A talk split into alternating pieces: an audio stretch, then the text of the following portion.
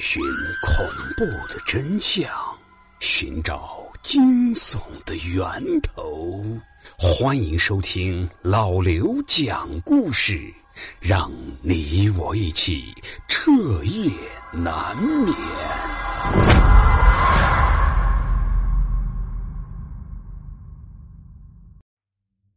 各位听友，当人的皮肤在受到外界的刺激时，比如受到击打的时候，在真皮下面的毛细血管就会发生破裂，血液从破损的血管中流出来，形成了皮下出血，也就是我们常见的红肿。这一现象几乎会存在于所有的哺乳类动物的身上，也是非常正常的生理现象。相信大多数人，包括你也并没有觉得这是一件多么稀奇古怪的一件事情。但越是这种我们看惯了的事物，在某种情况下突然变得陌生，才会给我们带来前所未有的恐惧感。今天的故事，就是关于红肿的。在年初的时候，我搬了新家，毕业之后一直没有稳定的工作，住处也是三天两头的换。好在这次总算是找到了合适的工作。还在离公司不远的一个小区里面租了一套公寓，一室一厅一厨一卫，这套公寓简直就是为我量身定做的。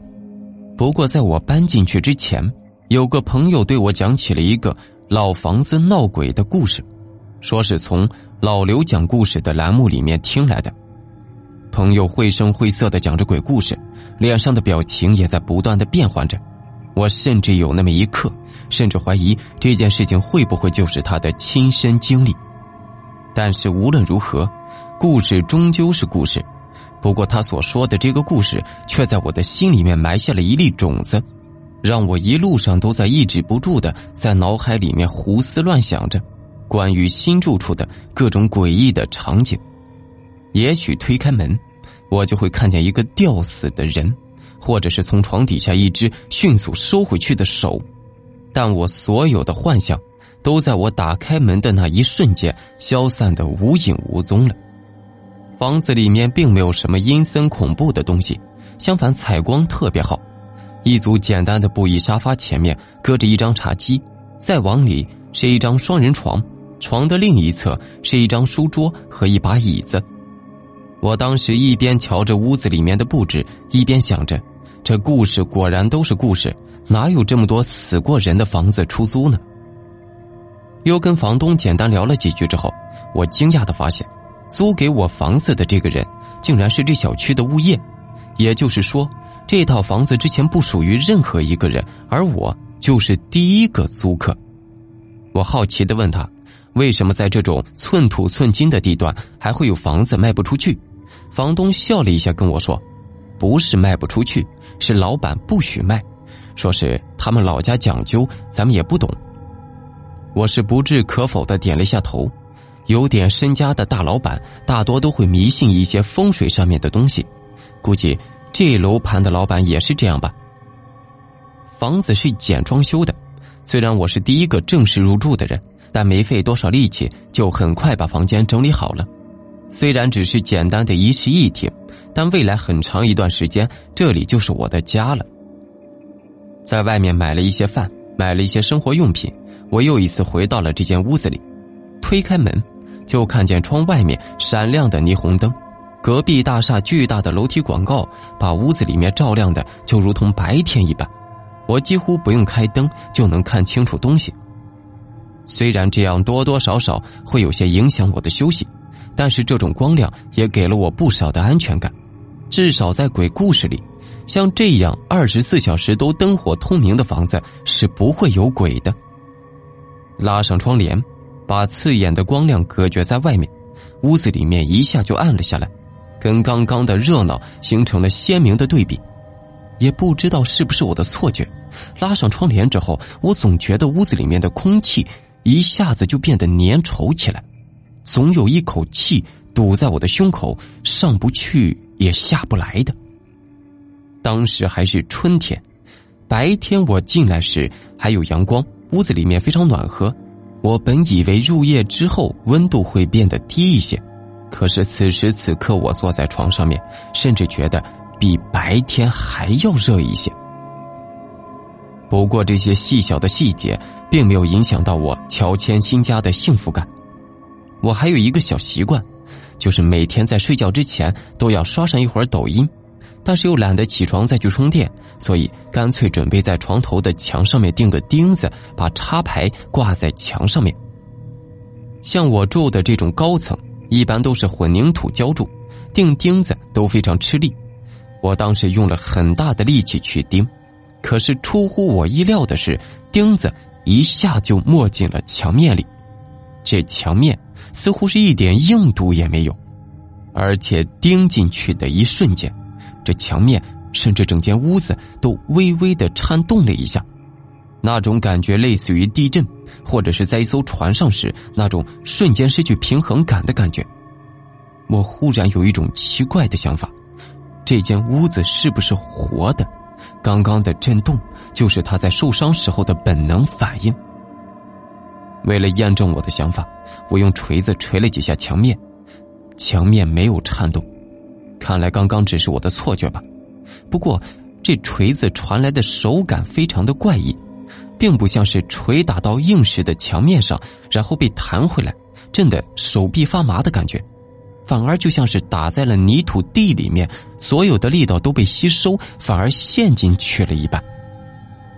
我伸手摸了一下墙面，这粗糙的墙纸刺激着我的手掌，墙面随着我的用力，我发现它竟然在微微的往下陷着。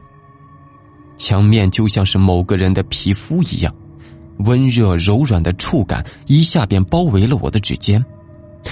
我猛地缩回手，退到了房子的中间。这，这也许是我的错觉。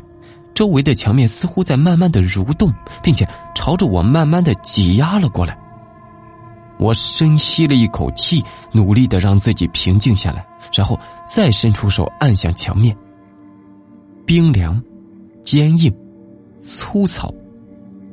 刚才的一切似乎只是我的错觉，这一定是白天那个鬼故事让我变得有些疑神疑鬼了。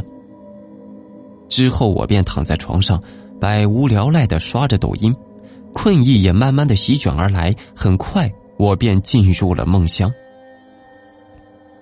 等我再醒过来，就已经是后半夜了。这屋子里面变得非常的热，我出了一身的汗，被子也被我踹到了床下面。我看了一眼空调，是关着的。现在已经是三月底了，供暖也应该早就停了。可是这屋子里面为什么还这么热呢？我下了床，冰凉的地板让我一下清醒了不少。可是另一个疑问也涌上了我的心头：这地板都是冰凉的，那是什么东西在发热呢？我打开灯，看了一眼挂在墙上面的温度计，上面的显示数已经突破了红线，三十六度七。作为室温。三十六度七，已经是足以让人晕死过去的高温了。只有一种情况，这个温度才是正常的，那就是人的体温。与此同时，我突然听见了一种非常低沉的轰鸣声，像是深夜的街头卡车压过路面时发出的声音，但是更富有节奏感。这，这更像是有人在用力的呼吸的声音。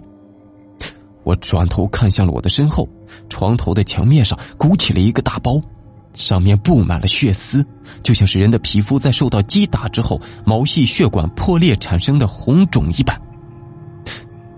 但那里却并不是声音的源头。我再次抬头，看见天花板的吊灯的旁边，多了一张嘴，它还在微微的张着，露出灰白色的嘴唇和发黄的牙齿。离嘴巴两米远的位置有一个鼻子，鼻翼正在缓缓的扇动，他在呼吸。这间屋子果然是活的。当天晚上，我就赶紧逃了出去，随便找了一个酒店住了一宿。我怎么也想不明白，一个没人住过的房子，为什么也会闹鬼呀？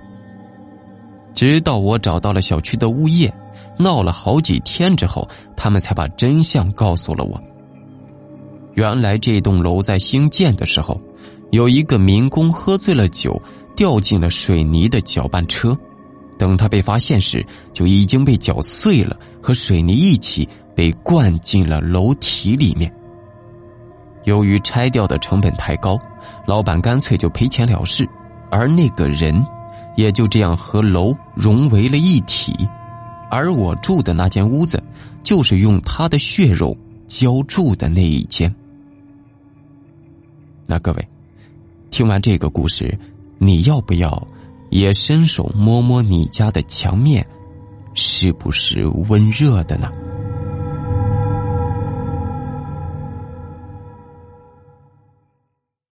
好的，各位。在今天节目的最后，我给大家推荐一个鬼故事专辑啊！这个专辑是我们的老朋友有声的不二的全新作品，叫做《志怪鬼谈》啊，非常好听的一个专辑啊！喜欢鬼故事的听友可以去听一下。你们直接在喜马拉雅搜索“志怪鬼谈”或者是有声的不二，就可以订阅收听了。好了，各位，听完故事不要忘记点赞和转发，我们下期再见。